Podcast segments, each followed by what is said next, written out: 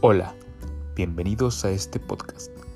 Acompáñanos y juntos descubriremos esa palabra de aliento que Dios tiene hoy para ti. Adulam, un refugio de Dios. ¿Recuerda usted cuando fue estudiante? Estoy seguro que hubo un profesor que le tomó una prueba por sorpresa. O si en este momento estudias, estás en la universidad, en el colegio o donde fuera, quizás estás pasando la misma situación. Pero qué distinto es cuando nos avisan con tiempo. Qué distinto es cuando nos comunican y nos dan ese tiempo para prepararnos y hacer un muy buen examen con el fin de ganar puntos y ser promovidos. Pero para otras personas ese comunicado casi no tiene validez y lo toman muy a la ligera.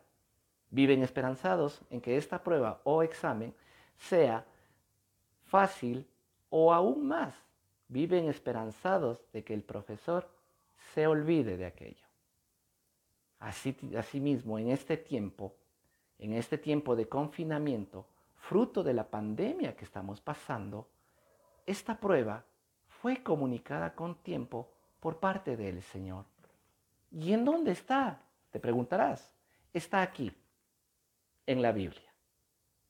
Este libro, que en muchas casas sirve de adorno este libro que está guardado en la biblioteca o en el librero empolvándose. Te ruego por esta vez que lo abras y busques Apocalipsis 3:10. Mira lo que dice. Por cuanto has guardado la palabra de mi paciencia, yo también te guardaré de la hora de la prueba que ha de venir sobre el mundo entero para probar a los que moran sobre la tierra. ¿Lo escuchaste? Para probar a los que moran sobre la tierra. Pero Dios es tan bueno que en el comunicado ya nos da la respuesta para que hagamos un buen examen, para que nos preparemos. Y mira lo que dice al inicio del versículo, por cuanto has guardado mi palabra, yo también te guardaré de la prueba.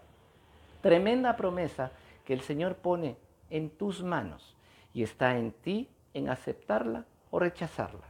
Si eres nuevo en la fe, te invito a que busques en oración, que lo busques a Él. Busca más de Él, pregunta. Pero si eres un hermano creyente en la fe, entonces cumple los mandatos que Él te dio con transparencia. Todo absolutamente todo, entonces podremos gozar de la promesa de quien nos, las, nos dio, con el fin de que cuide de ti, cuide de tu familia, cuide de tus hijos y cuide de todos aquellos a, a quien tú amas. Ánimo, que esta pandemia pasará.